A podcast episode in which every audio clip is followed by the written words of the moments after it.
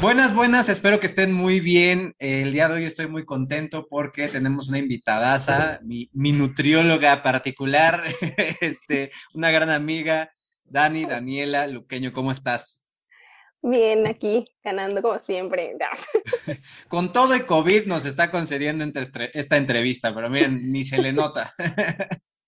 Las vacunas, las vacunas han vidas y vacúnense vacúnense porque ya, acá en, el backstage me, contó cómo le fue y, vacúnense porque si no, quién sabe cómo, cómo les vaya a ir. Oye, Dani, me encantaría eh, que, te presentaras, este, quién eres, a qué te dedicas para que, para que sepa más o menos la gente de qué va el tema, que me han pedido muchísimo este tema. Bueno, yo me llamo Daniela, Daniela Luqueño, soy licenciada en nutrición y mi especialidad es ayuno intermitente y dieta cetogénica me enfoco muchísimo en el sobrepeso, obesidad, comorbilidades. Ese es como mi, mi área. Trabajo desde hace cinco años con, en una clínica de nutrición y bariatría. Yo sé que para muchos es eh, complicado entender que un nutriólogo y un bariatra se puedan llevar bien porque es como una lucha, ¿no? Como el bariatra, como el nutriólogo, pero de verdad cuando hacemos esa, esa combinación, el paciente le va mejor. Ojo, no quiere decir que porque sea bariatra eh, con quien trabaje es a fuerza dar ciertos medicamentos o a fuerza es meterle suplementos, no. El tema, que, el tema es combinar nutrición y medicina, porque la realidad es que la mayoría de los pacientes que yo veo sobrepasan los 120 kilos, 130 kilos, me han llegado de 170. Claro que necesitan el apoyo de, de, medicina y hay cosas que se me saltan de las manos. Yo no les puedo llegar a decir, ah, échate tu tu, tu, tu pastillita, ¿no? Que, ojo, muchas veces pasa que, y me han llegado pacientes de 20 nutriólogos anteriores que, pues a mí me daban pastillas para bajar de peso, a mí me daban ese medicamento, ¿a poco no se puede dar? Los nutriólogos no tenemos la capacidad de recetar, no, de suplementar sí, pero de recetar no. Entonces, cuando empezamos a, bueno, cuando me contratan acá en la clínica de nutrición eh, y bariatría, esa, esa combinación a mí me encantó me encantó porque los pacientes se van mucho más tranquilos, se, van con, un, con una mentalidad mucho más eh, amplia y entienden el por qué el medicamento no es la solución, porque ya está el nutriólogo diciéndote que eso no es. Entonces, yo me especialicé en, en ayuno intermitente y dieta cetogénica porque a mí me pasó algo muy curioso. Cuando yo salí, yo salí creo que en el 2014 y el, el tema de autofagia el premio Nobel del doctor Osumi se, se dio en 2016. Entonces yo prácticamente tuve que rehacer la carrera porque eh, yo salí con las cinco comidas, el desayuno este es lo más importante, los pacientes con diabetes no pueden pasar más de tres horas sin comer, entonces imagínate, a mí me daban nutrición, bueno, me daban la clase de dieta cetogénica y muchos eran como, muchos maestros mismos decían, no, es que eso no, o sea, eso, eso si pueden, no. O el ayuno, no, no, no. Eso, eso no. Entonces, imagínense, yo, salgo y entonces se junta la vieja escuela contra la nueva escuela y es, pues, ¿para dónde te haces, no? Y entonces empiezo a ver que los pacientes se dan cuenta que existe la dieta cetogénica, porque esto no es nuevo, esto el doctor Russell ya lo había tenido desde el 1920, una cosa así. Entonces, desde ahí, los pacientes se empiezan a dar cuenta porque tristemente cualquier eh, dieta se vuelve negocio cuando ves que puedes bajar de peso fácil, rápido y maravilloso. Y los pacientes empiezan a hacer cada locura que yo decía, no, espérate, si, si mi, mi objetivo siempre ha sido ayudar al paciente.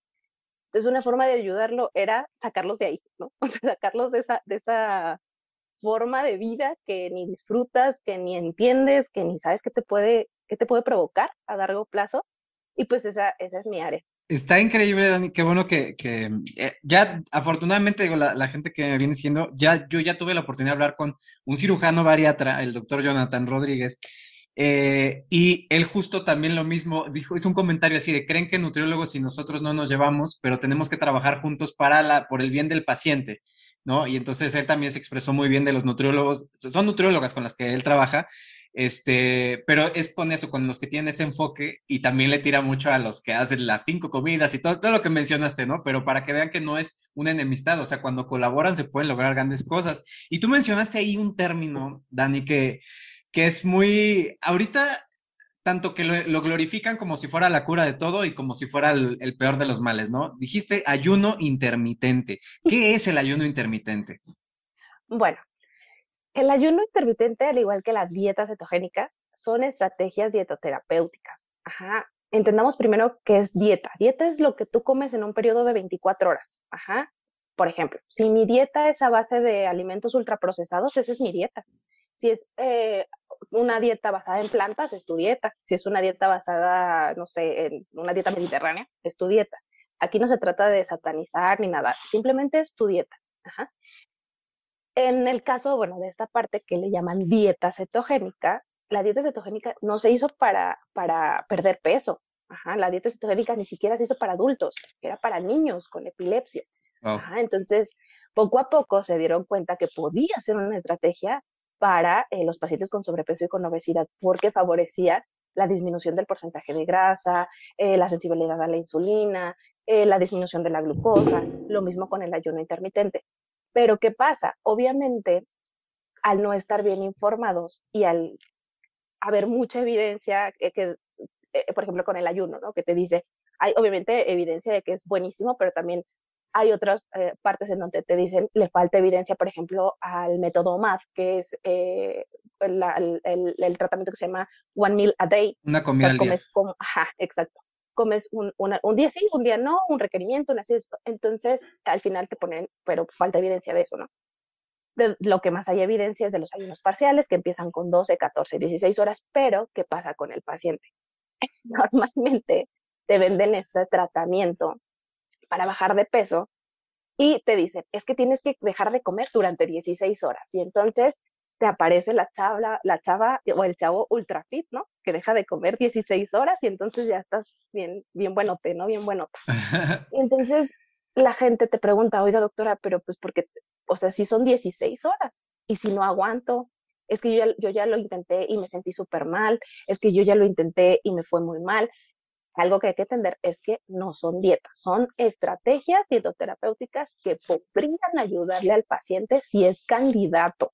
Para eso hay que llevar una valoración completa desde laboratorios, cuánto pesas, cuánto mides, eh, tu historial clínico, las eh, patologías eh, personales, las patologías que te heredaron tus familiares, bueno, más bien este, por genética.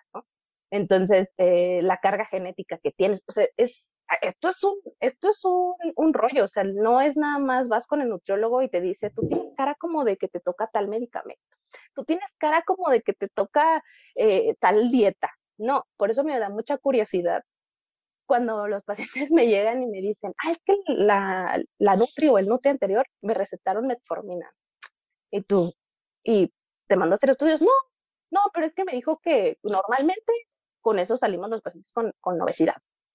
Ah, que mandó estatinas, me mandó medicamento y medio porque normalmente cuando tenemos sobrepeso, obesidad, pues tenemos altos los triglicéridos, el colesterol. Entonces yo admiro esos, esos, esos médicos, esos nutriólogos que, que tienen ojo de escáner, ¿no?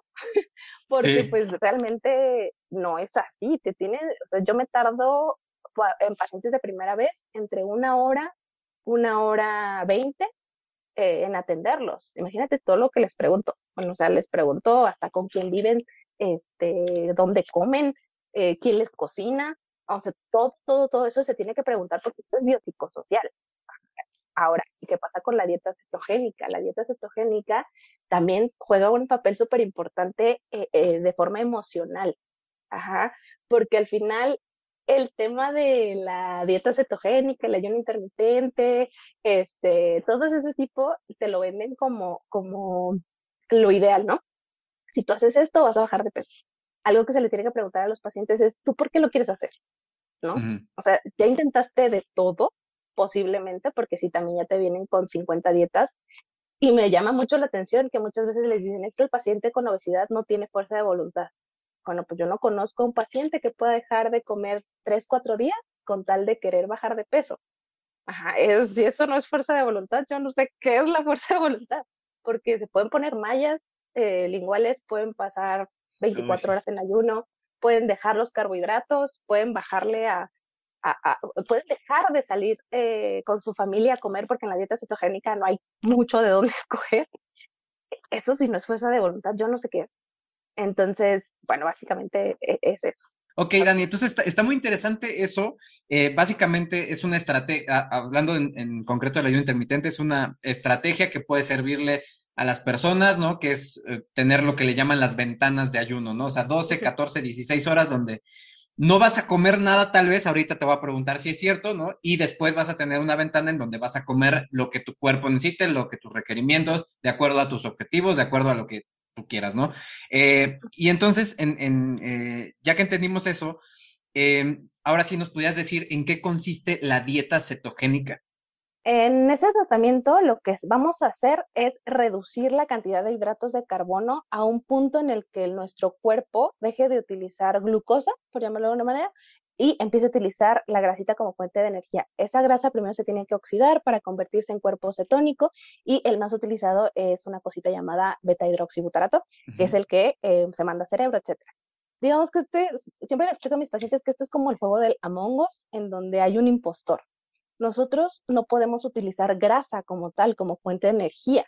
Si fuera así, por ejemplo, no existiría la esteatosis hepática, porque entonces nosotros podríamos mandar esa grasa al cerebro y estarla utilizando, ¿sí me explico? Ok. Entonces, más bien necesitamos oxidar esa grasita para hacer como una simulación de glucosa y que el, cerebro no reconozca que es, que es grasita, ¿no?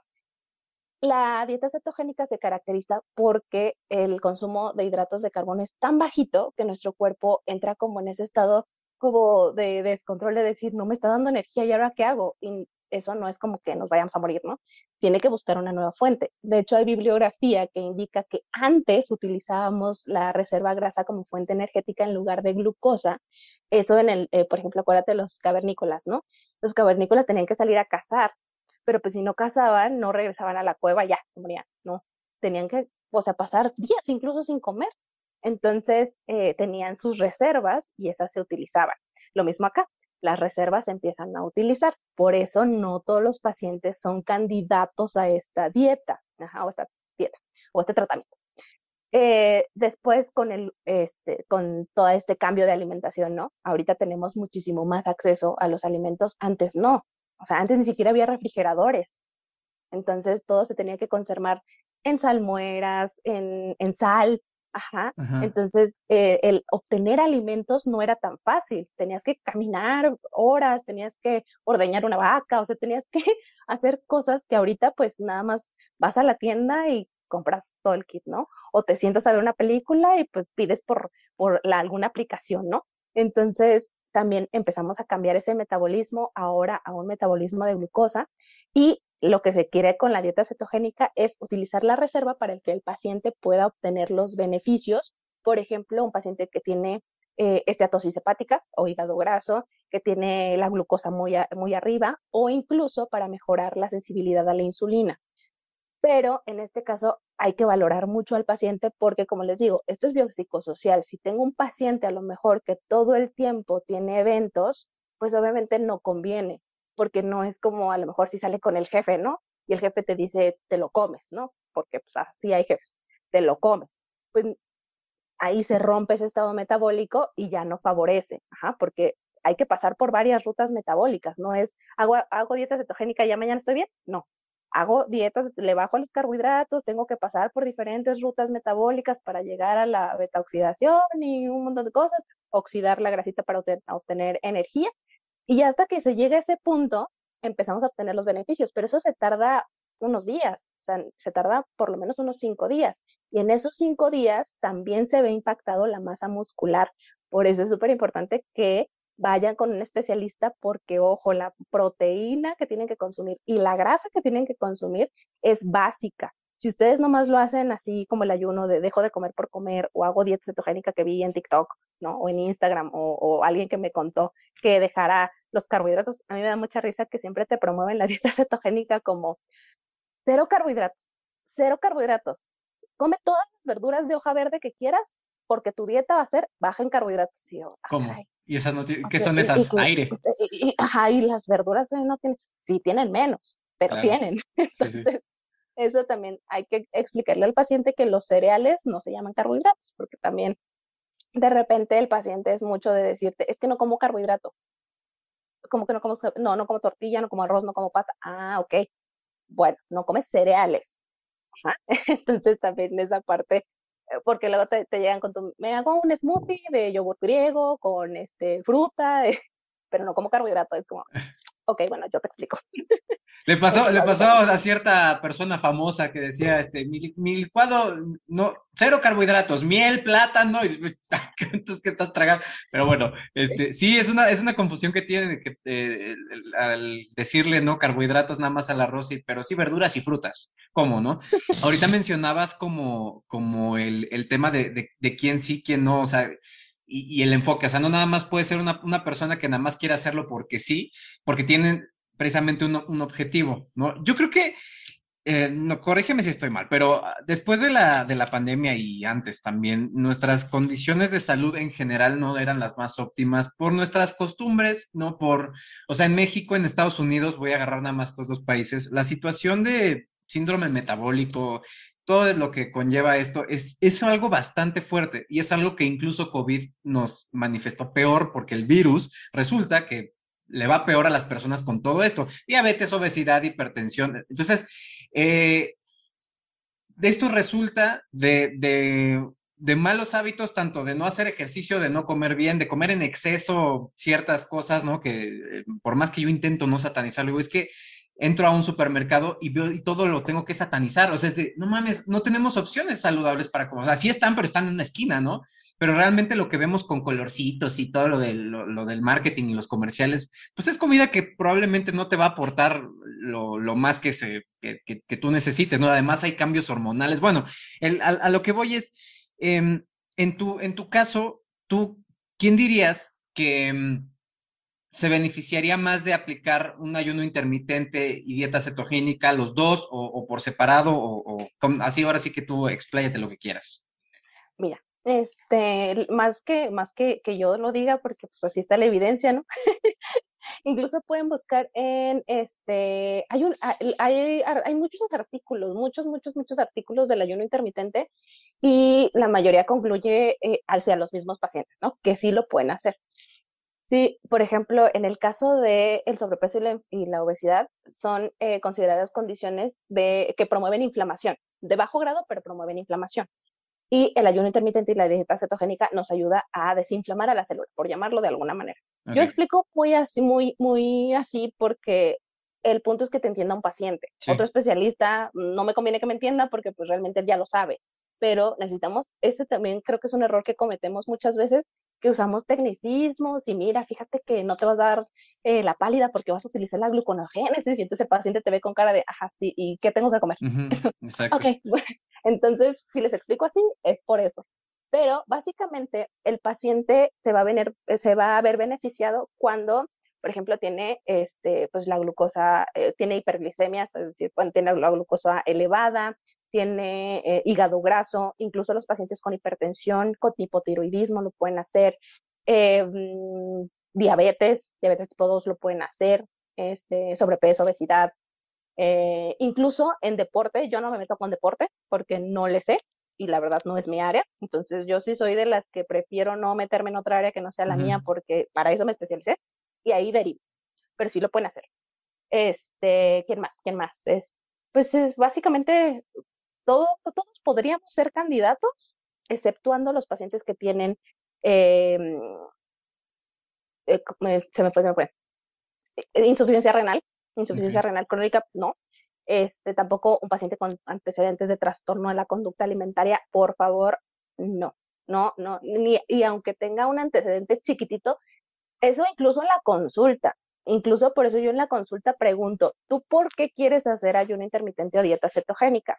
En el momento en el que te dicen, ay, es que fíjate que hace unos años yo era súper flaca, era súper fit, y yo veo y me, y me, da asco ver las nuevas, las nuevas fotos, lo que me tomo, yo no se los doy. Mm, okay. Yo no se los doy porque es como una banderita que me está diciendo, a lo mejor no tuviste como tal un trastorno, pero esto te puede llevar a querer controlar, ¿sabes? Lo que comes, querer eh, tenerle cierto miedito a los alimentos, y con la dieta cetogénica hay que tener mucho cuidado. ¿Por qué? Porque el paciente se queda con la idea, pues si dejé los carbohidratos y bajé de peso, entonces me los voy a comer y voy a volver a subir. Ajá. Entonces también es quitarle el miedo al paciente de subir de peso, porque ese no es el punto. El punto, siempre les digo a los pacientes, el punto no es subir o bajar de peso. Eso, no me importa, me importa que metabólicamente hablando estés bien, que tengas una buena flexibilidad metabólica, que, que no tengas disbiosis, porque la mayoría de los pacientes pues tienen disbiosis, entonces, ojo, las, aunque sean candidatos los pacientes que te acabo de comentar, hay que ver el grado, ¿no? Con el que te llega. Si llega con 20 comorbilidades, ese paciente ya tiene un estrés metabólico de base. Tiempo, tiempo, fuera, dijiste disbiosis. ¿Te refieres a bacterias intestinales alteradas o qué te refieres con disbiosis? Ajá, sí, que tienen un intestino ya dañado, ¿no? Que tienen un microbioma intestinal muy dañado, ¿no? Y el intestino es nuestro segundo cerebro. Cuiden ese intestino, por favor, y más ahorita. No necesitan tomar grandes cantidades de vitamina D y de vitamina C y multivitamínicos.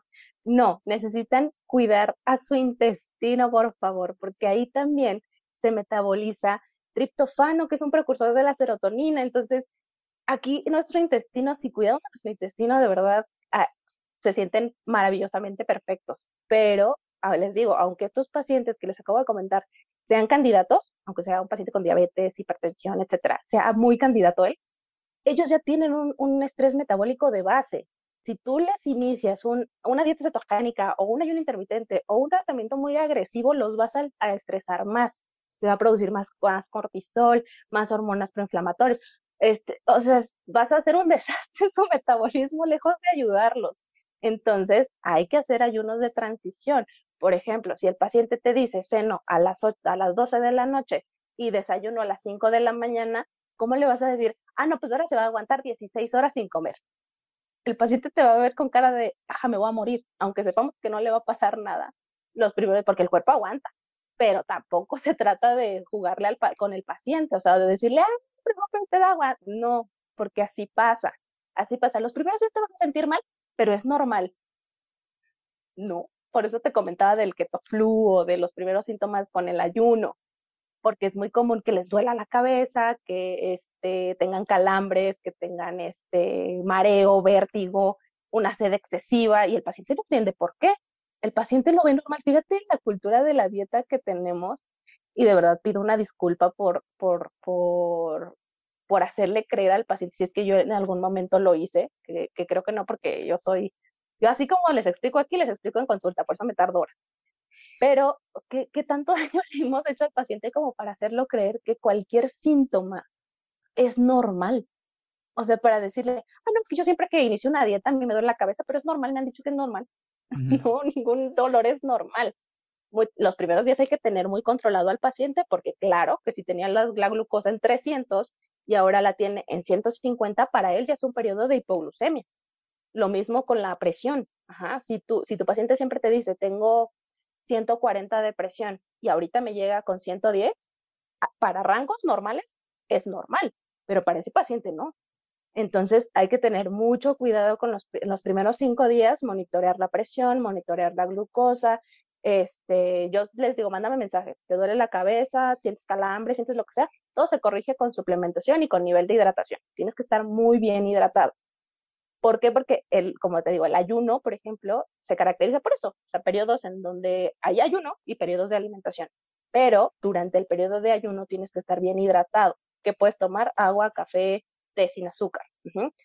Hay bibliografía que te dice que, por ejemplo, el uso de sustitutos de azúcar, pues puede movilizar un poquitín a la insulina. Entonces, lo que necesitamos es evitar que la insulina aparezca. Esto es como un jueguito. Si la insulina aparece, la grasita ya no se oxida de manera correcta y ahí andan, ahí andan peleando por quién se hace presente. Entonces, lo que tenemos que hacer es mantener la insulina lo más posible como para que no se detecte. Te digo, es como un jueguito. Pero este, hay pacientes que, por ejemplo, sustituyen el agua por coca cero, ¿no? Porque mm. es light, no tiene calorías. No, pero sí puede llegar a impactar en grandes cantidades, en grandes cantidades, perdón, al, este, a la insulina.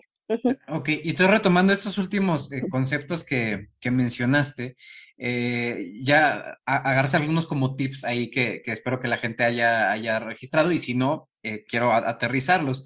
Mencionas que eh, hay algunos síntomas, hay algunas condiciones que les pasan a las personas que no deberían, ¿no? Dijiste ketoflu y me comentaste el ketorrash, algo así, de si, lo, de si lo hacen mal, ¿no? Entonces, me gustaría que primero nos explicaras qué, qué es eso eh, del, del ketoflu y, y el ketorrash, y luego que nos dijeras eh, porque a mí me acuerdo que tú, me, cuando yo te dije del ayuno y todo eso, dije, ah, 24 horas, es que me dijiste, hidrátate bien, espero que estés muy bien hidratado. Eh, y, y, y ay, ¿por qué? ¿Por qué es tan importante la hidratación durante, durante el, el, ayuno, no? O sea, y, y, qué es lo que puedes tomar? Entonces, nos podemos enfocarnos en esos temas, ketoflu, ketorrash y la hidratación durante el ayuno. Ok, bueno, el famoso ketoflu son los síntomas que presenta el paciente los primeros días que empieza el tratamiento con dieta cetogénica. ¿En qué consisten? Bueno, simula, es muy curioso, pero es como si te diera gripita. Entonces, gripe, o sea, flu, flu, de influenza, de gripe. Ahorita, okay. pues bueno, no, no podríamos decir porque, pues, Omicron. Keto, keto COVID, keto Omicron. Keto, keto Omicron. Entonces, bueno, es una gripita muy pasajera. Si, si tienen gripa y alergia, vayan a hacerse la prueba, por favor. y si no están haciendo dieta cetogénica. Así Pero es. básicamente es, eh, empieza, empiezas a tener como cierta, eh, cierto escurrimiento nasal, algo súper leve, o sea, pero leve, o dolor articular leve también. Este, incluso eh, hay dolor de cabeza, sensación de náusea, eh, vértigo, mareo, ajá, o sea, eso es lo que puedes llegar a presentar. ¿Cómo se calma? Tomando, tomando agua, o sea, es con nivel de hidratación, incluso suero en algunos casos. Eso es porque cuando nosotros empezamos eh, un tratamiento muy bajo en hidratos de carbono, se mueve, se mueve perdón, una, una reservita que, que tenemos que se llama glucógeno, ajá, que está en el hígado. Entonces, se llaman hidratos de carbono porque contienen agua. Entonces, digamos que siempre les pongo el ejemplo a mis pacientes. Imagínense que esto es un hidrato de carbono y entonces va a pegar moléculas de agüita. Pero ¿qué pasa si yo le bajo los carbohidratos? Pues las agüitas, ¿dónde van a quedar? Ajá, se tienen que eliminar. Eso se llama diuresis. Es decir, los pacientes van a orinar un montón. Entre más glucógeno tengan y más bajemos los hidratos de carbono, más agua se va a expulsar. Entonces, más diuresis van a hacer. Es decir, más pipí, todo el tiempo. Entonces, ahí se va sodio, potasio y magnesio principalmente. Si tú no tienes bien monitoreado a tu paciente, los primeros días sí puede ser también esa alteración en la glucosa, porque te digo, si tienes 300 y de repente tienes 150, para el paciente va a ser como de, ¿qué pasó? Ajá. Pero si ya pasaron esos cinco días, los pacientes te van a volver a decir, es que siento que se me baja la glucosa. No puede ser porque ya pasaste por diferentes eh, rutas metabólicas y tienes una que se llama la gluconeogénesis, vas a generar glucosa de otra fuente. Ajá. Entonces, no es eso es la falta de hidratación, principalmente de sodio, potasio y magnesio. Sodio es el principal y no es que se te esté bajando la glucosa, puede ser que se te esté bajando la presión. Wow. Entonces hay que tener mucho cuidado, por eso les digo, incluso, por ejemplo, el ayuno y la dieta cetogénica se pueden hacer en pacientes con fibromialgia, con este, con lupus, con cáncer, pero hay especialistas que la llevan. Yo soy 100% sobrepeso, obesidad, eh, comorbilidades. No me meto en esas áreas porque no las conozco pero sí se pueden hacer. Obviamente tienen que ir con el especialista. En este caso, este, tienes que monitorear bien a tu paciente de que no se vaya a sentir mal. Incluso, les digo, yo me daba cuenta, yo no soy médico, no soy médico, yo derivo siempre. O sea, yo por muy, por algo que yo vea en los estudios, siempre te voy a decir, mira, aquí aparece como que tienes cierta infeccióncita. ¿Estás menstruando? Ah, sí, eran mis últimos días. Bueno, pero, o sea, a lo mejor, ah, es que mira, el riñoncito tiene ya alteración, pero también ya tienes unas bacterias por ahí, ¿qué pasó? Ah, no, pues es que no he ido con el clínico. Ah, bueno, entonces te derivo. Yo veo estudios, derivo, veo estudios, derivo. Entonces, a mí me ha pasado mucho que al monitorear la presión, nos damos nos hemos dado cuenta de pacientes que no, que tienen este, alguna cardiopatía que no se ha identificado. Y con estas dietas o con estos tratamientos en donde se puede llegar a mover la presión, se derivan a, cardiología y de repente me dicen, sabes que sí tenía disautonomía o sí tenía alterada la presión o sí tenía este, tal cosa en, en el corazón. Entonces también nos, nos ayuda un poco, pero nos hace estar mucho más atentos. A mí algo que me, que me funcionó y que siempre me ha funcionado y que no quiero perder nunca en la vida es un consejo que me dio una médico que me dio clases alguna vez, que me decía, nunca pierdan el miedo y el respeto al paciente porque en el momento en el que tú pierdes el miedo de ver un paciente, empiezas a, a verlo como, a todos les pasa lo mismo, a todos, de todo, de todos modos es lo mismo, ah, sí, es igual para todos los pacientes, ah, sí, es igual el síntoma para todos los pacientes. cuando se pierde ese miedo. Y yo cada vez que veo un paciente, tengo el mismo miedo de, no hacerle daño desde que salí de la universidad, porque para mí no, o sea, mi paciente es prioridad y mi paciente, yo por eso soy nutróloga 24/7 y no me importa, o sea, a mí me puedes escribir a las 2 de la mañana y si me dices me siento mal, a ver qué pasó. Ah, bueno, es que puede ser, me muchas veces le dicen los médicos, es que te descompensaste, ¿ya tomaste agua? Ah, no. ¿Ya te tomaste el suero? Ah, no. ¿Ya te tomaste el agua mineral? Ah, no. Entonces, prefiero eso a que el paciente vaya con la idea de que se está descompensando, porque pues, en realidad eso no pasa, pero pues sí tienes que estar atenta, atenta a tu paciente, ¿no? Ok. Ah, y el ketorrash, espérame. Ah, ketorrash. digo que a mí se me va el, el avión. El ketorrash puede llegar a aparecer cuando, lo que pasa es que los pacientes pueden llegar a tener halitosis, eso es normal. Aliento feo, ¿no? Ajá, eh, huele la boca. Eso puede ser por la producción de cuerpo cetónico, ajá, entonces este, lo que huele es como pues la cetona.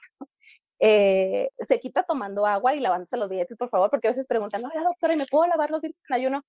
Sí, mi vida, lávate los dientes, no te preocupes, no te preocupes, tú lávate los dientes.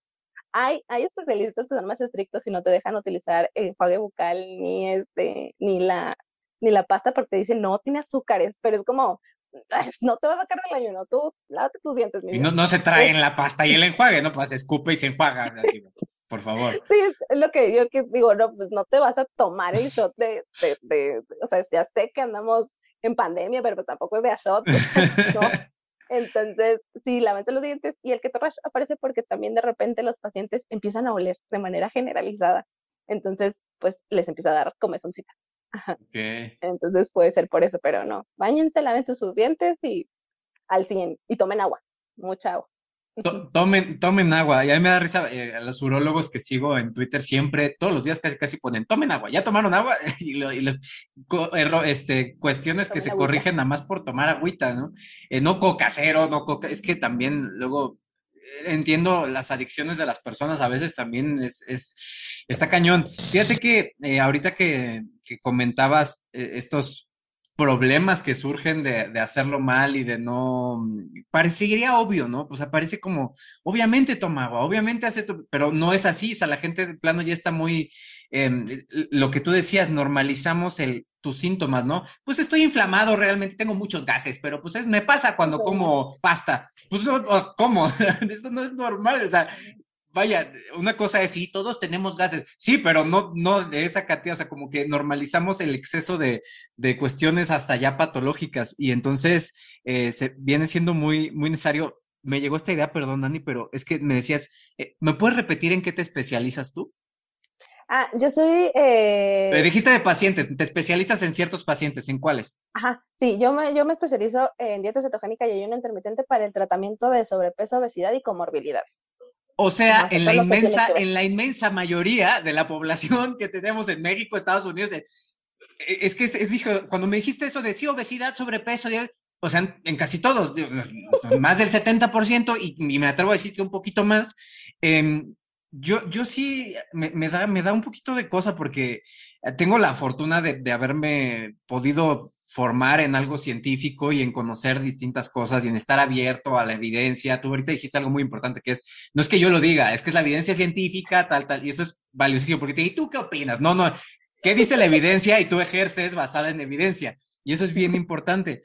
Eh, la evidencia es que todas estas comorbilidades, eh, digo, podemos decir si la obesidad es o no una enfermedad, es un factor de riesgo para COVID grave y para muchas otras cosas, ¿no? No le vamos a decir enfermedad porque nos funan, este, digo, no, es como que un factor de riesgo, ¿no? Es un factor de riesgo para muchas otras cosas. Y una de las alternativas, o, o, un par de alternativas, es ayuno intermitente y dieta cetogénica de la mano de especialistas. Y eh, fíjate que una de las, de las cositas que, que mencionaste que me gustaría si nos pudieras comentar, porque próximamente voy a hablar con la doctora Carmi sobre, no, ella todavía no lo sabe, este, no, ya lo sabe, pero no, el tema de la microbiota a mí me interesa muchísimo, ¿no? Y, y, ella, ahora que pude platicar con ella, el doctor Luis Carlos, empezó a hablar así de microbiota y cosas, y dije, wow, tenemos que hablar, tenemos que hablar de eso en niños, ¿no? Y tú mencionabas disbiosis, y mucha gente me preguntó, oye, pero ¿qué onda con las bacterias? ¿Cómo tú evalúas la disbiosis en, un, en una persona? O sea, ¿cómo te das cuenta que tiene esta disbiosis? ¿Qué, qué maneras hay de averiguarlo? Ok, pues tampoco es como que vayas a ver así sus firmicutes y sus bacteroidetes en consulta, ¿verdad? Pero este, le tienes que hacer todas las preguntas en cuanto a cómo evacúa, está la escala de, de, de Bristol, este, de cómo hacen popó, ¿no? También incluso, ajá. Este, hay síntomas, ¿no? Que tanto, que tanto utilizan oh, todos los soles, ¿no? Porque muchos pacientes, muchos pacientes llegan, o tomo omeprazol todos los días porque no me quite mi omeprazol porque me muero, ¿no?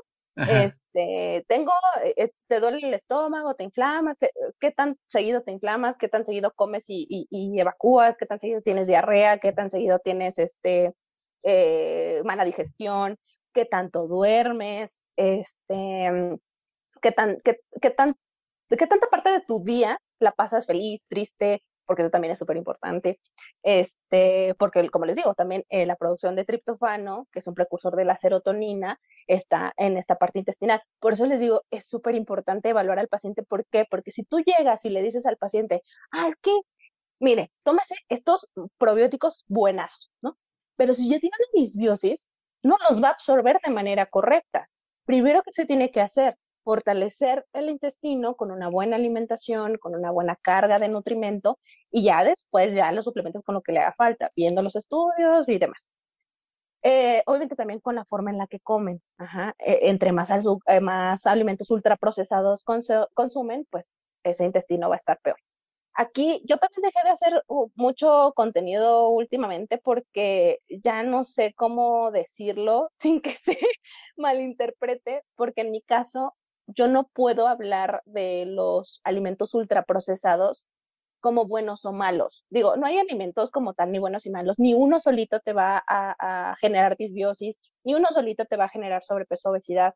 O sea, no, no funciona así. Lo mismo que con los alimentos, este, porque no porque sea sano, por ejemplo, con, ah, es que yo endulzo con miel, ¿no? Todo, todo lo endulzo con miel. Mm, aguas ahí, porque también es azúcar. Entonces, no se trata de eh, satanizar a los alimentos, como a veces nos dicen, pero en mi caso, ¿cómo le digo a un paciente que tiene no sé, mil de triglicéridos y 600 de glucosa y 800 de colesterol, bueno, cómase medio pan, ¿no?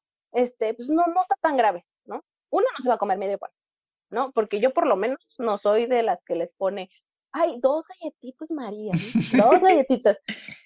¿Quién se come dos galletas, digo yo? O quién, me, me han tocado dietas de una y media tostada. No, no mames, por supuesto. Te voy a tragar cuatro, señor. 90 gramos de, de, atún en lata. Medio plátano, así. Entonces, un desperdicio del alimento, ajá, porque también hay que, hay que contemplar eso. ¿Cuántos viven en tu casa, no? ¿Cuántos, ¿A cuántos tienes que alimentar? Porque también ese es otro factor bien importante. Obviamente, en muchos casos, hay lugares en donde es más fácil encontrar refresco que encontrar agua natural. Eso también es, es que esto te digo, eso es, es un tema. O sea, yo podría hablar de esto 20 días seguidos, porque es un tema. Nosotros podemos decir este, el acceso a los alimentos, pero tengo señoras que trabajan dos turnos y que tienen tres hijos y son madres solteras. ¿A qué hora van a un mercado eh, a conseguir alimentos frescos, no? Se tienen que pedir el súper a domicilio y pues lo que encuentres, ¿no? Entonces, si hay lechugas, hay, ahí, bueno, le armamos medio el plano. O si hay esto que encuentro más barato, bueno, pues no te voy a poner salmón tres veces a la semana. ¿Sí me explico? Entonces, aquí con el tema de la disbiosis pasa mucho que por practicidad, el paciente es como, no, se me hizo súper tarde, entonces, ¿qué hago? Voy a la tienda y me compro un pan, ¿no? Este, o voy a la tienda y este, me compro unas galletas, o en el, en, el ámbito Godín, ¿no? Que ya te llegaron con 20 pasteles, ya te, ya te llegaron con, con, con 20 galletas, ¿no? Las, en las salas de juntas. Y como población mexicana somos bien sentidos cuando no aceptamos la comida. Entonces también esa es otra parte. O sea, esa es otra parte importante. A, la, a las mamás no les puedes decir, ah, es que estoy este, eh, haciendo mi plan de alimentación, ya ni siquiera a dieta ni nada estoy llevando un plan de alimentación no, yo te veo bien flaco, no, yo te veo bien, no, yo te veo porque no comes, no, hombre, te van a matar. Siempre es como, eh, a mí me llegan, no, doctora, es que ya mi esposo ya, dice que ya le pare, que ya le pare porque ya me ve muy flaca, no, ya, dice que ya le pare porque ya no le gusto, ya, es como, señor, porque la quiera flaca, es porque quiero que le dé un infarto.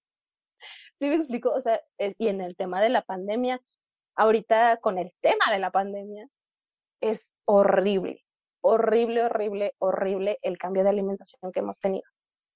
Ya ni siquiera es de satanizar, ya ni siquiera se trata de decir, y perdónenme, o sea, yo, eh, yo esto lo digo aquí porque pues digo, tengo que, hacerlo de manera generalizada. En consulta es bien, es bien distinto, en, consulta hablas, eh, eh, llevas a tu paciente de otra forma, ¿no? O sea, ya en consulta tú ves a tu paciente y ves lo que le conviene. Cuando estamos hablando así, pues se habla de manera general. Por eso a mí también cuando hago contenido muchas veces sacan de contexto lo que dices y es como, no, o sea, puedes hablarles de disbiosis, de, de, que quieres cuidar a tu paciente, de que le explicas que el peso no es lo importante, pero si tú dices, no, este, no le puedo dar medio pan, uy, no, esa nutrióloga no da pan, no, no vamos con ella porque satanizó el pan.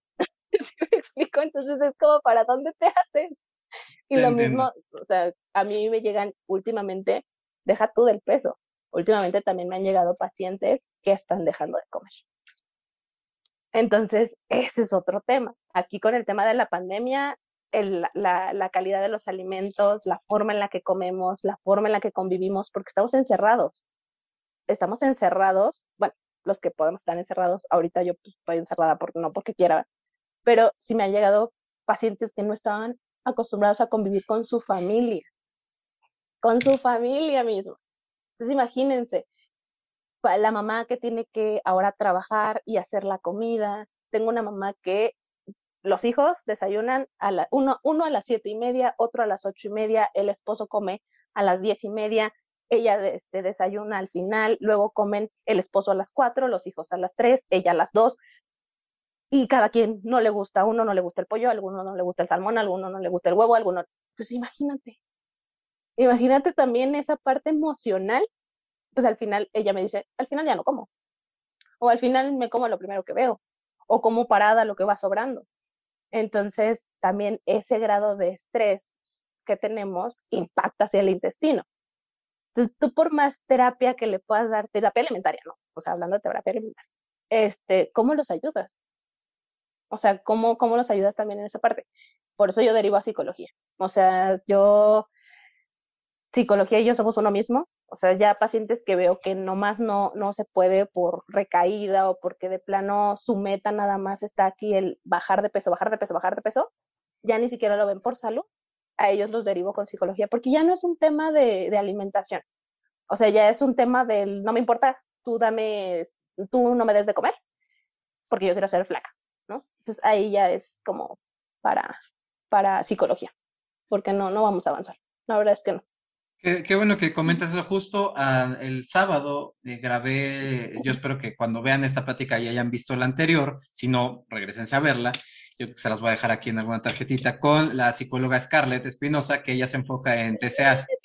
Eh, y es, o sea, es una crack, ¿no? Este, y, y, justo hablamos de esto, o sea, tocamos varios temas, la gente va a decir, ah, mira, sí es cierto que, que hay multidisciplinidad en, en, el abordaje del paciente, porque yo le hacía las mismas preguntas, el tema de la satanización de alimentos, el tema de, del paciente, y ella mencionaba el contexto, ¿no? Que, trabaja, con quién vive, todo eso es muy importante, porque para mí es muy fácil, si yo no salgo, yo hago ayuno de 18 horas, este, yo puedo tener una dieta baja en carbohidratos, yo puedo hacer y en el sábado probablemente diga, chingue, se me va a tomar una cerveza y un pedazo de pastel, ¿no? Y, hago ejercicio de fuerza, entonces también como que no, no, me va a ir muy, pero yo no puedo extrapolar lo que yo soy, lo que yo hago a otra persona. Tú ahorita me dijiste un caso que está bien cabrón, ¿no? Que la, señora termina ya no comiendo nada. Em, fíjate que ese tema de, de, que te saquen de contexto ya en el tema, o sea, te, te, te, sacan totalmente de contexto en lo que dijiste, ¿no? Ay, satanizas el pan, satanizas no sé qué. Y alguien que hace eso, y lo voy a balconear acá, porque ya lo mencioné, Jonathan, por ejemplo, que, que, él ve pacientes con obesidad, cirugía bariátrica, todo eso, él es muy tajante porque él está hablando además a su público, ¿no? De, ¿cómo que media galleta María? Te vas a tragar toda la caja. ¿Cómo que medio pastel? Y, y, bueno, él te explica, ¿no? A ver, aquí están las rutas metabólicas, aquí están las hormonas que se alteran. Una, una, una persona con, con estas condiciones, probablemente una galleta le dispara algo más cabrón que lo va a llevar a acabarse la caja, etc., ¿no? Entonces, es bien difícil llegar a un punto em, ni siquiera medio, algo que, no sea dañino para nadie, es, muy difícil porque al final vas a terminar, em, pues, satanizando un poco, ¿no? O sea, diciendo, a fin de cuentas yo creo que si, mientras se hable con la evidencia científica, con la verdad, pues, pues ya. Y tampoco caer en el extremo. Hay cierto doctor pelón que, que es el extremo de la dieta cetogénica, que hace poco el Arias Terrón le hizo un video, este, que ese dice que todos los carbohidratos son malos, pero lo mismo, traga sus verduras, ¿no? Eh, y entonces también eso dices, bueno, es que no estás teniendo cuidado con lo que estás diciendo con las demás personas. Yo considero que personajes como este doctor, que mucha gente va a saber de quién hablo, eh, hasta cierto punto son necesarios para ver el, para los que sabemos con tantito criterio, ¿no? O sea, es cierto que hay, una, hay un exceso de alimentos procesados y de comida que probablemente la gente la tiene muy fácil para cumplir sus requerimientos del día. Es decir, tú dijiste ahorita, una persona que no tiene tiempo para cocinarse, va a agarrar unas galletas, ¿no? Es que es lo más rápido, o hacerse una sopa instantánea o lo que sea, porque es en lo que, lo que esa persona puede hacer. Y eh, yo creo que al mismo tiempo hay que empezar a hacer un poquito más de conciencia de, de, de, qué alimentos sí, qué alimentos no son lo mejor, para que también la gente tenga más opciones. Porque desafortunadamente, si tú, tú vas a, llega tu paciente contigo y te dices que no tengo tiempo, tal, tal, tal, tú vas a probablemente incluir en su alimentación cosas que tú sabes que no es lo mejor, pero no tiene de otra. Ahora sí que va a ser lo menos peor, lo que menos daño le va a hacer. Ok, en lugar de coca te voy a mandar esto, no, esto es más rápido, tiene menos edulcorante, menos ácido fosfórico, no sé. Eh, pero tampoco se me hace justo que ya estemos acorralados a no poder sugerir algo mejor, porque eh, pues es que nada más es lo que tengo en la esquina, la coca pues está jodido porque no hay en esa esquina otra cosa. Entonces yo creo que desde nuestra trinchera sí hay que hacer más divulgación de, de la situación estructural social que hay, de que la gente no tiene de otra y que por lo mismo todavía está más culero que tú agarres y digas, ah, estás gordo porque no te quieres y porque nada más estás tragando. Pues es que no tiene de otra, güey. O sea, no tiene, tanto el, comer fit es caro y este y luego lleva tiempo y luego esa persona tiene tres trabajos y luego entonces nada más para que la gente agarre la onda, lo, sobre todo eh, los que critican mucho a las personas con sobrepeso obesidad porque porque son débiles o lo que sea, realmente estamos estructuralmente jodidos. Entonces, eh, dense una oportunidad de ver la plática con Scarlett y con Dani para que vean ese y, y Jonathan lo menciona también, fíjense, medicina, nutrición, psicología. Eh, pero está, hasta lo veo y digo, no manches, una persona tiene que estar viendo tres especialistas para salir de, de, esa situación, estamos muy mal como sociedad, entonces si, si, esa, si a esas llegamos, ¿no? Este, pero bueno, y, y, otra cosa creo que se me vaya, el tema de los de logodines, que me tocó a mí serlo en una época más fit de mi vida, eh, bueno, ahorita creo que estoy mejor, pero me estaba más traumado, ¿no? Y era, es que es cumpleaños de Martita, y trajo su pastel de durazno, ¿cómo se lo vas a rechazar, no? Y yo era de pronto era de, me vale madre, porque mi jefa era así, mi jefa era peor que yo, era así, señora fitness, este, cero postres, entonces me vale madres, no bajo para que no me, para que no se sientan mal, prefiero no interactuar con ellos. Y ves cómo se ofenden de que les rechazas un pastelito y dices, no, entonces Ay, estamos ya muy acorralados a eso. Yo a veces sí ya soy tajante de, ah, me vale madre, yo voy a tragar eso, ¿no? Que sea de mi familia, de, no, eso pues, es el pinche veneno, vale madre, ¿no? Soy ojete. Les repito, no me sigan a mí para empatía y no satanizar cosas, yo soy más agresivo. Para eso hay profesionales que se dedican y cuidan sus palabras. Yo estoy en otro, en otro pedo, ¿no? Este, pero bueno, Dani, ¿qué nos, ¿qué nos hace falta? Porque creo que abordamos. Ay, ¿sabes qué nos faltó? El tema de los suplementos. ¿Qué, qué onda con eso? Tú habías mencionado de, de, en cuanto a ayuno, dieta que pudiera ser, pudiera ser muy importante eh, la cuestión de los suplementos. Yo tengo ahí un par de temas, pero platícanos un poco más de este tema de, los suplementos. Decías, los nutriólogos, medicamentos recetar, ¿no? Pero sí podemos suplementar, ¿no? ¿Cómo está eso? Bueno, ah, ah tantito pausa interactiva. Ahorita dijiste algo bien importante y quiero ponerles un ejemplo para que también abramos un poquito nuestra mente tenemos la idea de que el paciente con obesidad se la pasa comiendo. Y es bien triste porque normalmente los pacientes llegan, ay no, yo siento bien feo, pues, yo soy bien chillona, ya saben que, que yo lloro siempre. y es bien triste como llega el paciente primero con la cabeza agachada, ¿no? Ay, doctor, es que me va a regañar y es como, pues, ¿por qué te voy a regañar? ¿No? Siempre es como, no, es que me va a regañar y me va a regañar. Yo digo, bueno, ¿qué tantos regaños ha recibido este paciente para llegar con esa idea de que te voy a regañar? Voy, a llorar yo también. Qué horrible, sí. esa es una. Y la otra es que siempre que les estás dando, este, les estás explicando, yo tengo un analizador corporal, entonces ahí este, hace impedancia y te dice cuánto tienes de grasita, cuánto tienes de agua y así, ¿no? Yo, yo ya no hago la plicometría porque es mucho más rápido subir al, al aparatito, cuatro por, ya, te da toda la medición. Cuando les estás explicando, el paciente se te queda bien y te dices que doctora, de verdad yo no estoy gorda, pero yo estoy gorda, pero no por comer, no por comer tanto, de verdad que no como tanto. Y, y, y entran en un pánico de decir, de verdad no como tanto, créame que no como tanto. Y es como, ok, todavía no le pregunto qué come, no se preocupe. Y te das cuenta que de verdad no es que se la pase comiendo. Hay pacientes que tienen un peso normal, ¿no? porque aquí nada es normal, ni siquiera el peso ideal existe, ni el índice de masa corporal, eso ya ni se utiliza, se utiliza por rapidez, pero en sector salud y así. En área clínica, quien utiliza el índice de masa corporal, mm, bueno, es otro tema. Pero el punto es que el paciente te va a decir, es que yo no, yo no me la paso comiendo, ¿no? O sea, no es como que me la pase comiendo todo el día. ¿A qué hora? Porque también tienen, todos tenemos cosas que hacer. Y me da mucha risa porque los pacientes que, que tenemos un peso más normal o más aceptado por la sociedad, siempre vamos a tener privilegio. O sea, a nosotros no nos van a preguntar qué desayunas, cuánto ejercicio haces, este, si duermes bien, si, si comes bien, qué te dicen. Come, tú come, tú aprovecha, tú que estás flaca, come. Ajá, tú puedes comer lo que quieras. Tú no, tú no tienes ese problema, tú come. Ajá.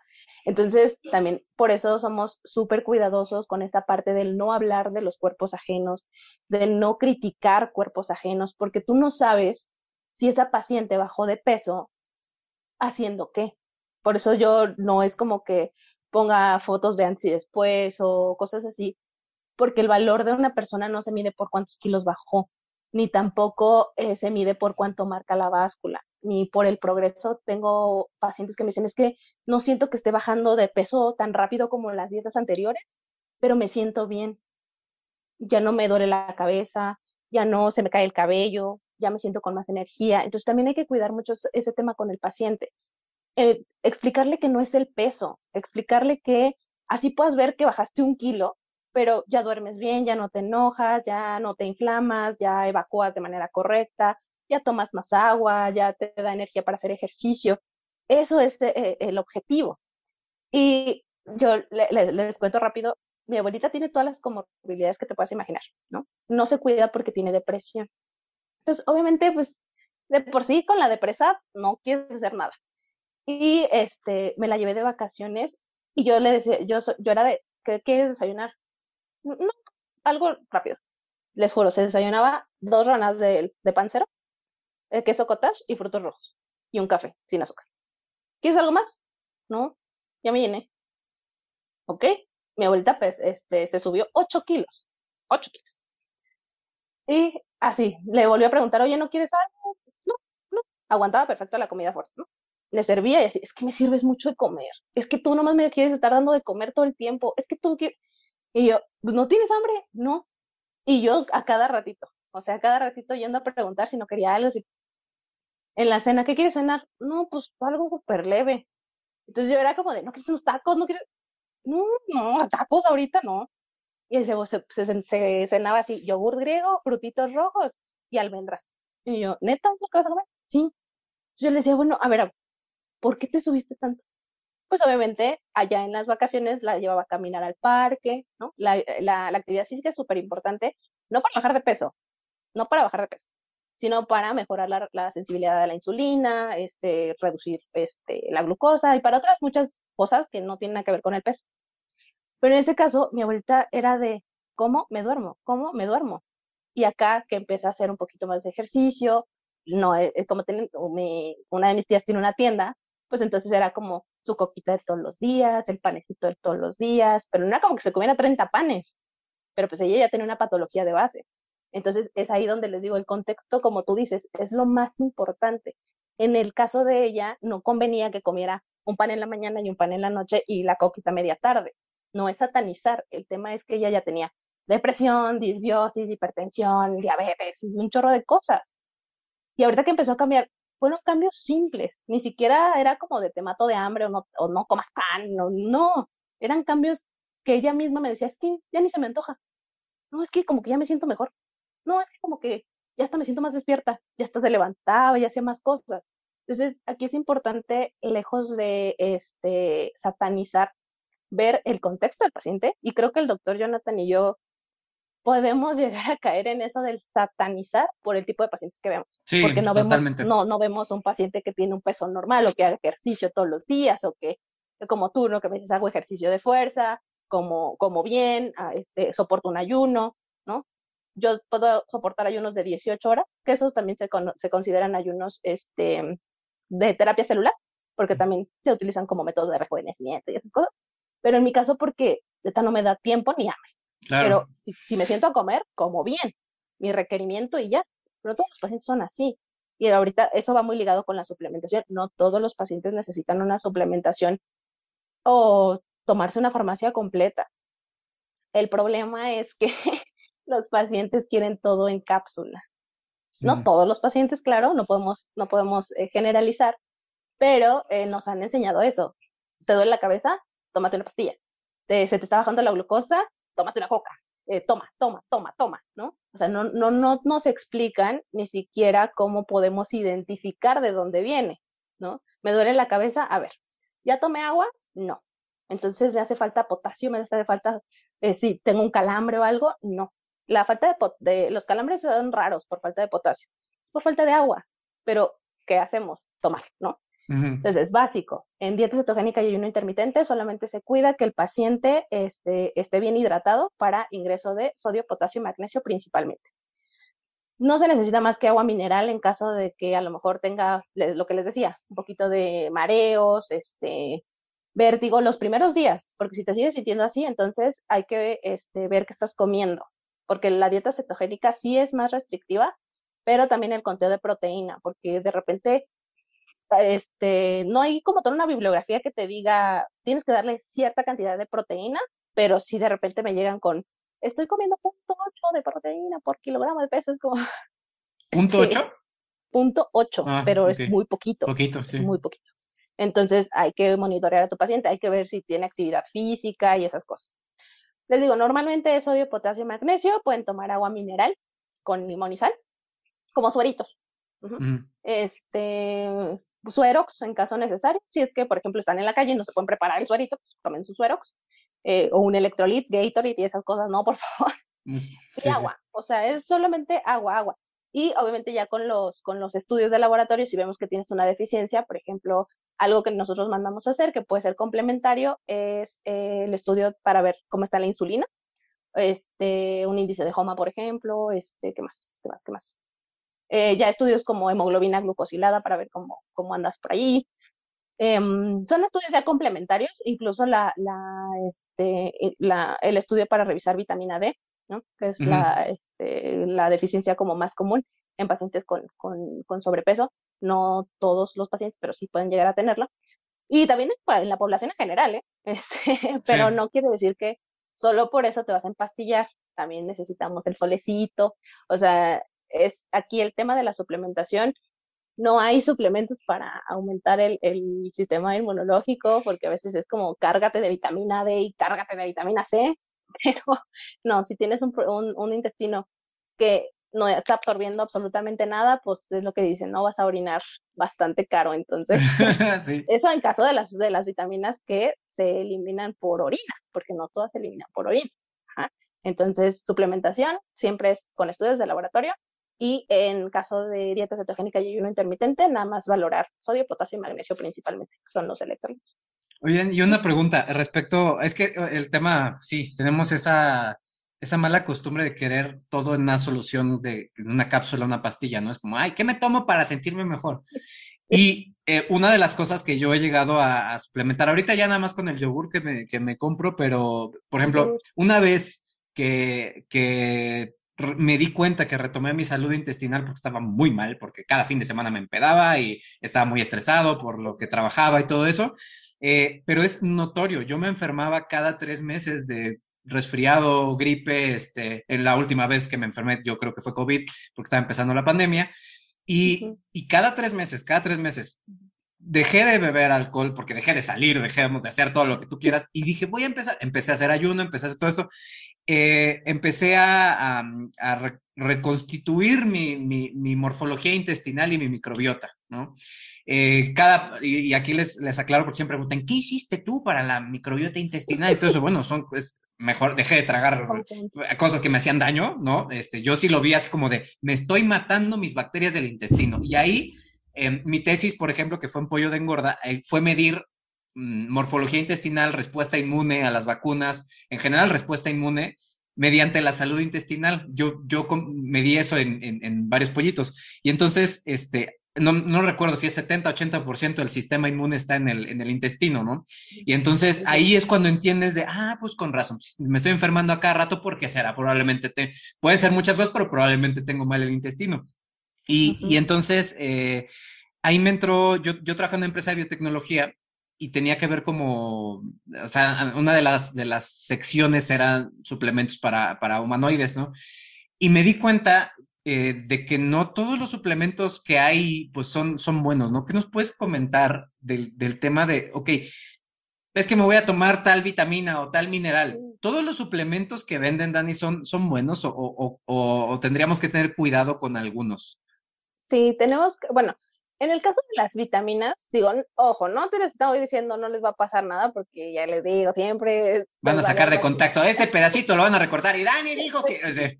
Tómense lo que encuentren porque no, no, no funciona así. Primero, tenemos que ver qué vas a tomar y para qué lo quieres, ¿no? Por ejemplo, ahorita el caso de la vitamina C.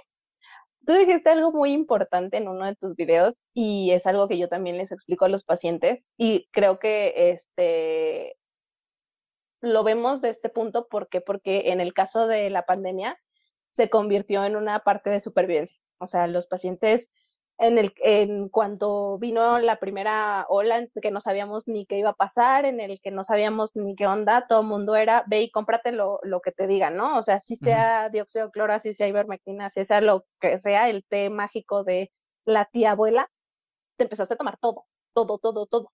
Entonces, era un proceso, era un proceso, perdón, también de contención para el paciente, porque el, al principio era como de, ni nosotros sabíamos que era, que sí, que no, o sea, estábamos como así, todos perdidos, ¿no? Empieza esta parte de la vitamina D, que sí, sí, que no, que si la vitamina C, que sí, sí, que no, o sea, entonces también nosotros nos tuvimos que poner a buscar. En este caso, por ejemplo, eh, los pacientes me decían, es que yo desde que tomo mi vitamina C no, no me enfermo, doctora. No, yo no me quito mi vitamina C. Entonces, en este caso yo al principio le decía al paciente que no, no, no funciona así, pero después me, llegaban y me decían, no, sí tenía razón, ya fui con mi médico y me dijo que lo mejor era tal cosa. Y yo como, no, no, es que, no. Entonces ahí yo lo que empezaba a decirles es, ok, a ver, pásame tu suplemento y vemos. Para que lleguemos a una este, hiperavitaminosis, es decir, para que la vitamina pueda llegar a, ser tóxica, se tiene que tomar en grandes cantidades y también por periodos largos de tiempo si es a lo mejor un suplemento que compraste que te costó muy barato y que a lo mejor viste así como te lo vendió la tía, la prima, cosas así. Eso hablando de suplementos como, vitaminas, ¿no? Porque también de repente ya vienen minerales, que si el tal para bajar de peso y que si, no, no, no, no. Eso, eso no, estamos hablando de vitaminas y minerales, porque también luego aquí también saltan otras cosas. No, en este caso yo prefería que el paciente me dijera, bueno, estoy tomando una mini de vitamina C, ¿no? Y que está expulsando por orina, pero eso de alguna manera me tranquilizaba el saber que no va a ir con alguien que le va a decir, échate tu dióxido de cloro, ¿no? ¿Qué prefieres? Es un, como siempre les digo, es riesgo-beneficio. ¿Qué, ¿Qué, prefieres? Que tu paciente se tome la vitamina C que pues, no, le va a, no le va a hacer daño y que le puedes decir, tómeselo un mes y me lo suspende un mes para irlo desintoxicando, ¿no? no es lo ideal, yo sé que no es lo ideal y caemos en esta parte del, del este, incluso mentirle un poquito al el, el, engaño, sí. Pero prefiero decirle eso, que sé que no le va a hacer daño, a que se meta toda la sarta de cosas que sabemos que no existe, ¿no? La vitamina D, le explicas, ok, mira, la vitamina D se absorbe de esta forma, en el tejido graso también tenemos una parte que si, que, o sea, si no, si tienes un tejido adiposo muy grande y tú estás empastillándote, pastillándote, también esa mala absorción se va a generar. Entonces, no funciona nomás que te lo tomes. Vamos a hacer algo. Primero, empieza a comer mejor, vamos a hacer esto, esto, esto. Si no mejora, te mando el suplemento. Ok. Entonces el paciente se empieza a dar cuenta que no necesita comprar nada. Incluso yo les pego mucho por, el, por la parte económica. A ver, vamos a ver. ¿Qué, tan, ¿Qué tanto te cuesta comprar tal cosa y qué tanto te cuesta comprar otra cosa? Ah, ok, bueno, no te conviene más hacerlo tal vez la alimentación un poquito antes de comprar esto y gastar a la par y vemos cómo te sientes. Ah, bueno, porque la realidad es que los suplementos que te venden de manera comercial ni tienen las dosis, ni, ni, ni, ni, ni se absorben como te los venden. Por eso estoy tan en contra de repente de GNC, porque ahí te venden cada cosa, llegas, por, lo, lo que sí es omega 3. El omega 3 sí podría ser una muy buena opción, porque en el caso de mis pacientes que veo que tienen, este, pues al final de cuentas es, es proceso inflamatorio y la el omega 3 nos ayuda también a ese, a ese proceso, a desinflamar al paciente, por decirlo de una manera.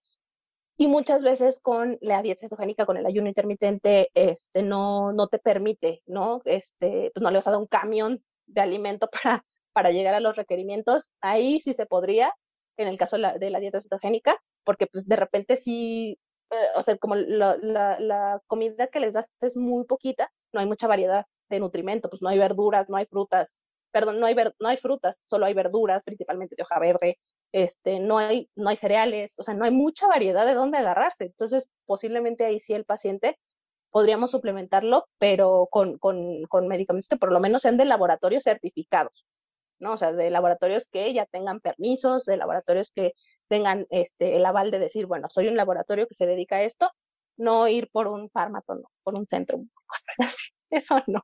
Sí, son, son, son, son de, de, pésima calidad. Me tocó ver varios estudios de, en cuanto a la absorción, la biodisponibilidad, es decir, de estos, minerales inorgánicos. Entonces, que la forma orgánica es mejor, se absorbe, pero, y de nuevo, pues no, si no lo necesitas, pues como, como para qué, ¿no? Fíjate que eh, en una de las pláticas que tuve, uno de los doctores de los urgenciólogos, el doctor Orlando, decía, estaba muy en contra de esto de las vitaminas, incluso como por si las dudas, es que estamos engañando. Y dije, es que no estás tú pensando, y después se lo dije, no estás tú pensando en, cómo está la sociedad ahorita. Tú dices, edúcalos. Güey, la inmensa mayoría de los médicos que me han a mí mandado las recetas para COVID han mandado ivermectina, acitromicina, hasta dióxido de cloro. ¿Tú quieres que esos cabrones se eduquen? La verdad es que deberían volver a estudiar. Eh, tú incluso dijiste, ¿no? Tú saliste de una carrera en donde te enseñaron que tantas comidas al día y cómo después lo del ayuno y la autofagia y todo esto salió después y te actualizas. La gente no se actualiza. Entonces, eh, debemos hacer un poco de estrategias como para hackear el sistema y en este caso estamos hablando de, de su paciente, ¿no? Psicología, medicina y nutrición, colaborar para, para hacer el menor daño y mejorar su calidad de vida. Y si eso conlleva eh, la sugerencia, si tú sabes, por ejemplo, por tus estudios, que tal suplemento es mejor que este, aunque probablemente le va a ayudar 0.01%, pero él tiene esa necesidad psicológica de empastillarse, pues sabes que esto, esto no le va a hacer daño ¿no? Y probablemente le va a quitar esa necesidad trabajada de la mano contigo, con un psicólogo, con un médico, pues yo creo que al final el paciente, como tú dices, se va a dar cuenta de, madre, estoy gastando mil pesos al mes en suplementos que me ayudan punto cero uno, y si hago ejercicio, duermo bien, este, etc., dejo de fumar, bla, bla, bla, me voy a ayudar un 70%, pues solitos se dan cuenta, ¿no? La parte económica también es muy importante porque eh, al mes es un gastadero. En las personas que sí necesitan los suplementos por alguna situación hormonal, lo que tú quieras, eh, es un gastadero impactante de, de, pastillas, ¿no? Entonces yo creo que eso es muy importante. Quiero, Dani, que a manera de conclusión, eh, bueno, primero,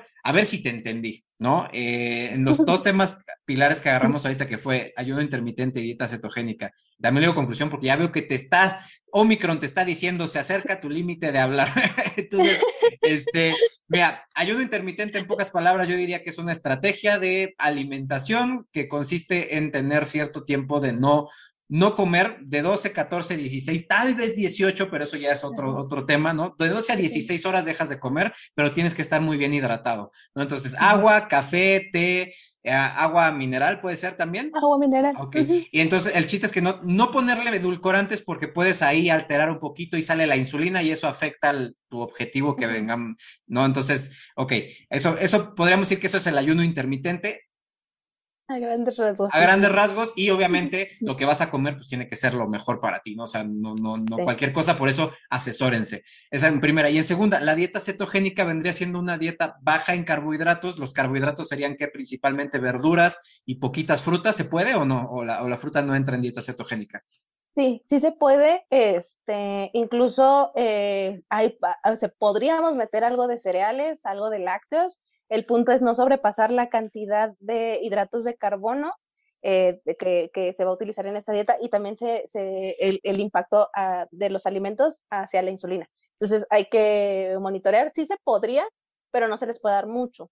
O sea, ese es el, tema, que si tú le das, por ejemplo, una fruta que tiene aproximadamente 15 gramos de hidratos de carbono y tu paciente solamente le vamos a dar a lo mejor 65, entonces sí te quita mucho contra las verduras que tienen dos gramitos, ¿sí me explico? Entonces es, sí se puede, pero es más complicado para el paciente porque va a comer menos. Ok. Y, y el enfoque de, de, esta alimentación, si fuera una dieta cetogénica con el ayuno intermitente, estamos hablando de, de productos de, de, proteína y grasas de origen animal, en su mayoría vegetal también, imagino que habrá alguna adaptación ahí, que no quiero entrar en temas de vegetarianos y eso, pero porque todavía le falta y puede ser muy riesgoso de por sí, no sabemos comer. Este, pero entonces estamos hablando de productos de proteína y grasas de más de origen animal y, y sin tanto proceso, o sea, no tanto empaquetado, no tanta azúcar añadida, está, está más o menos por ahí va. Ajá, o sea, siempre se va a elegir alimentos eh, de alto valor nutrimental. Ajá. De nada te va a servir hacer el ayuno de 18 horas, que este, es terapia celular, si pues lo vas a romper con una pizza, un refresco y unas alitas, ¿no? No es porque sea malo, sino más bien que ya este, te esperaste 18 horas para tener buenos beneficios y tú este, le das alimentos que no favorecen, eh, es para eso. Este, siempre hay que elegir frutas, verduras, bueno, en el caso de, de ayuno intermitente, frutas, verduras, alimentos de, este, de alto valor nutrimental y grasas, principalmente pues grasas como aguacate, almendras, nueces, este, aceite de oliva, Ajá. no necesitan comer justo este nuez de la India o salmón traído del mismo Noruega, ya saben, no, o sea, pueden comer sardina, por ejemplo, este, porque pues es, en omegas es parecido, ¿saben? Uh -huh. Entonces, sí, mientras sea alimento de alto valor nutrimental, este, eso, eso se utiliza. Y, yo creo que nos da eh, pie para una, una segunda plática porque es, es, ahorita que nos enfocamos en eso, porque van a, ya vi los comentarios, pero entonces, ¿qué? Como, pues entonces, es que mi, mi, sugerencia es asesórense con los expertos, ¿no? Que estén actualizados, porque luego también hay unos que dicen cada estupidez y, y, y, y lo siento, ¿no? O sea, yo afortunadamente conozco personas como, como Daniela que, que me consta que, que, se actualizan, que ejercen basados en evidencia, eh, pero luego ya están saturados, ¿no? Ahorita que estamos platicando de, del doctor Ferde, explícame, pobre, o sea, ya tiene 300 mil personas que le están llamando y le están escribiendo y ya no puede, ¿no? Pero yo sé que él no manda antibióticos que van a destruirte tu microbiota intestinal, entonces, pues, sorry, es como Fer, y ya, bueno, pues pásame otros dos nombres, a ver, ¿quién no manda antibióticos, ivermectina, dióxido de cloro? ¿Qué nutriólogo no te está mandando que tragues, este, en fin, no, no, no, diré más, ¿no? Pero este, desafortunadamente, bueno, o afortunadamente, creo que las redes sociales nos ayudan un poco a, conocer más personas, ¿no? Del ámbito de la salud, nutri nutrición, psicología, medicina. Eh, y me espanta, Dani, que, que, uno piensa que somos muchos, o son muchos los profesionales de la salud que están actualizados. Cada vez pienso que son menos. Eh, yo espero que las redes van, ventanen a quien tengan que ventanear y hagan actualizarse a las personas que, porque no, no tampoco estoy listo de meter a la cárcel a todos los que mandaron ivermectina, pero, este, pero al menos que se actualicen, porque son las personas las que están a merced de, de pseudo profesionales que la verdad han dejado mucho que desear en esta, en esta pandemia y desafortunadamente yo soy el que se entera de todo cuando les mandan las recetas y, y digo, bueno, o sea, como decía Dani, la evidencia científica habla, no es lo que yo o ella diga, es, es, es la evidencia científica y si tú estás mandando algo que sabemos que no sirve o peor aún hace daño, pues entonces de qué estamos hablando, ¿no? Entonces, Dani, eh, por último, me gustaría que nos dieras a manera de conclusión algunos consejos en, esta pandemia. Tú mencionaste que hemos cambiado como por muchas razones nuestros hábitos, aumentó la, o sea, pedir comida a domicilio, estos servicios de comida rápida que luego no es lo mejor. ¿Qué consejos nos podrías dar a manera de como como para que estemos más, eh, menos peor, estemos mejorcito en, en, nuestros, en nuestros hábitos de salud. Eh, sabemos que luego la gente no puede invertir tanto en tanto profesional, pero ¿qué consejos nos darías tú uh, para una persona que quiera mejorar ahorita sus, sus hábitos alimenticios? Ok, bueno, lo primero es eh, hacer lo básico, lo básico que siempre nos dicen, o sea, no buscar eh, no sé, salidas que ni siquiera conocemos, como la malla sublingual y este dejar de comer, las jugoterapias. Eso ni siquiera es natural, no es algo que en nuestro estilo de vida lo vamos a hacer. Eso piénsenlo siempre. ¿Qué hábito puedo cambiar que se me pueda que quedar por a largo plazo? No voy a tener una malla toda la vida, no voy a hacer jugoterapia toda la vida. ¿Sí me explico? Uh -huh. Busquen pequeños hábitos que todos los días les hagan pensar, esto lo puedo sostener. Básico, dormir mínimo seis horas, mínimo, ¿no? Yo soy la menos indicada para hablar de eso, porque a mí, o sea, yo, yo veía normal dormir cuatro horas y decir, yo ando al 100, ¿no? O sea, a mí no me hablen de seis horas, no, hombre. Pero mi salud mental se deterioró muchísimo con esta pandemia. Ajá. El tema de el insomnio, el no dormir, eso impactó en mi estado emocional como no tienen una idea. Y regresé a terapia y mi psicóloga me dijo eso, Daniela, no hay forma que lo logres sin mínimo seis horas. Entonces, algo que a mí me funcionó es apago celular y todo, porque yo era de contestar así, ¿no? Dos, tres de la mañana, ¿y qué pasó? ¿Qué pasó? Y entonces ya era como de doctora, es que tampoco es tan, tan grave que me, que me conteste si puedo comerme un chicle, ¿no? Ok, entonces, prioridades, ¿no? Y límites. Dormir seis horas mínimo, tomar agua. No te avientes tres litros de agua si no lo puedes tomar, porque también es, toma toda el agua. No, ya tomaste a lo mejor eh, café, té, este, una sopa, dale prioridad al agua, al agua natural en lugar de los refrescos, en lugar de un agua de frutas, en lugar de este, otro, o de jugos, por ejemplo. Ajá, eso lo vas a sostener. El tomar agua natural es algo que podemos hacer toda la vida. Dormir seis horas, este mínimo, es algo que podemos hacer. Claro que va a variar porque a lo mejor habrá días en donde tienes que trabajar, pero que sean los menos posibles. Hacer un poco de ejercicio. Yo, yo entiendo, o sea, yo entiendo, entiendo, entiendo que a veces el tema del tiempo no nos da la vida, pero diez minutitos sí se puede. Y se los digo porque ahora que Mika, Mika este, empezó sus clases, me di cuenta que lo mío era pretexto. O sea, lo mío era de no tengo tiempo, sí tengo tiempo. Lo que no, lo, que no hacía era tomarlo como prioridad, porque estaba tan enfocada en mi trabajo y en mis cosas personales que el ejercicio para mí no representaba algo importante pero ahora que tengo un compromiso con ella, me doy cuenta que tiempo hay. Solamente hay que organizarse y tampoco se trata de que te avientes tres horas. Préndete a lo mejor, este, a lo mejor sub y baja escalera dos veces. A lo mejor al principio no es relevante, pero se te va a hacer un hábito. Ah, bueno, ya empecé con dos subidas de las escaleras, ahora voy a empezar con tres. Y ahora cuatro. Y ahora cinco, ¿no? Ah, es que tengo una condición que no me permite hacer ejercicio. Bueno, pues a lo mejor camino, este, ya no utilizó a lo mejor el, el, este, el elevador, no sé, empezamos a movernos un poquito, ¿no?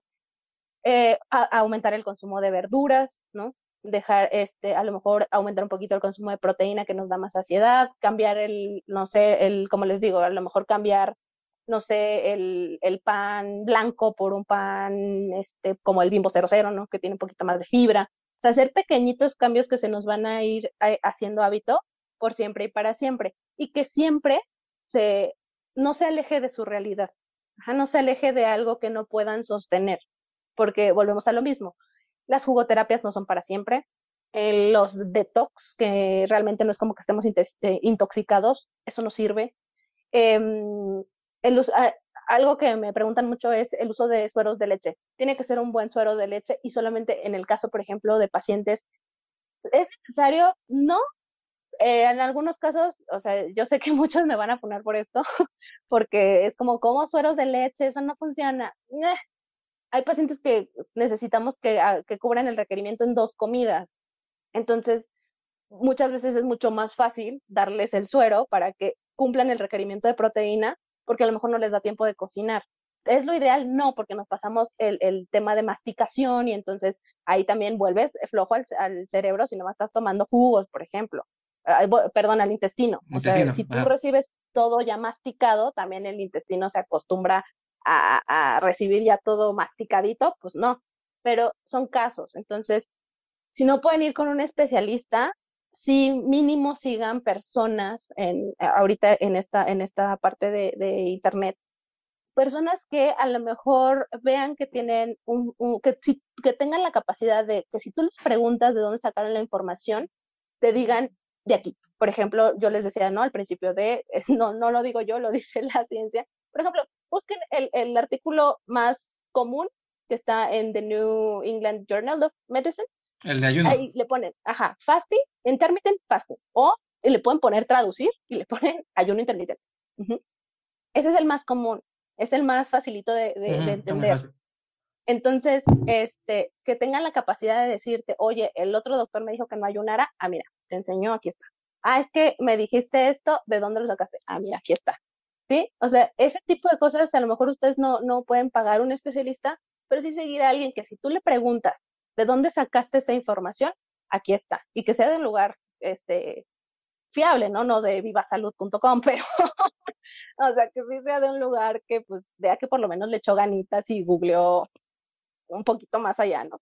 Esas serían como mis recomendaciones, que no se alejen de, de su vida diaria y que no les cueste trabajo hacerlo, porque si les cuesta a lo mejor su salud emocional, si les cuesta, si, si están llevando una dieta que al final los está alejando de su, de su, de, de, su convivencia, ¿no? O sea, a lo mejor ahorita no convivimos mucho, pero sí de convivir con su familia, a lo mejor de lo que normalmente hacen, empiezan a comer alimentos que ni les gustan solamente porque dicen que la quinoa es mucho mejor que la avena, ¿no? O sea, ese tipo de cosas, si no te, si, si el tratamiento no, no, no, nosotros tenemos que adaptar la dieta a ustedes, no ustedes a la dieta, básico. Entonces, así.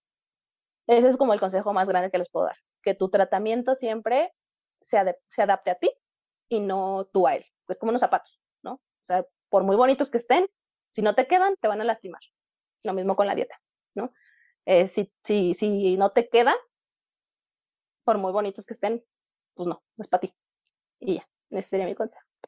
Pues muchísimas gracias, Dani. Yo creo que nos quedamos con mucha, mucha tarea eh, y se abre la puerta para una, una plática después, si me lo concedes, cosas más, más generales. Estos son tus temas, pero yo creo que podemos incluso aportarles también en cuestiones del día a día eh, a las personas. De todas formas, eh, me gustaría que nos dijeras en dónde te pueden seguir en redes sociales.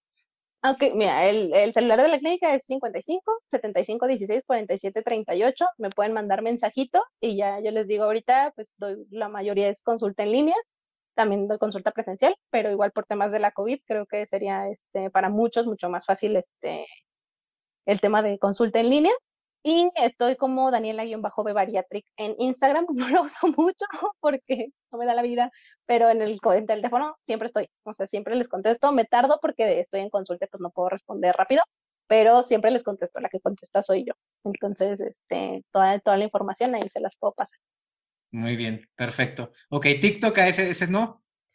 Ah, sí, es que no, no me sé el usuario, pero es que... Ah, bueno, ya yo, yo le, me doy la tarea y los ponemos en, la pantalla ahorita. Ahorita mismo están apareciendo en el, ahí junto a Dani su teléfono y sus redes sociales para que la sigan y escriban. ¿eh? Así, exacto, ahí está. Ah, sí, no, yo no voy a hacer, le va a salir tú, así que puedes hacerlo y ya van a aparecer mágicamente tus, tus redes y tu teléfono. Sí, y, y de verdad, este, yo sé que la gente confía y, y, y con todo, ahora sí que eh, con toda la confianza del mundo, yo les digo que, van a recibir una asesoría bastante, bastante eh, buena y, basada en evidencia. Entonces, este, ahí está, Dani, te agradezco muchísimo tu tiempo y pues nos estamos viendo después para una, una segunda parte que seguramente nos van a pedir. Sí, muchas gracias. Te mando un abrazote. Un abrazote, gracias. Bye. Bye.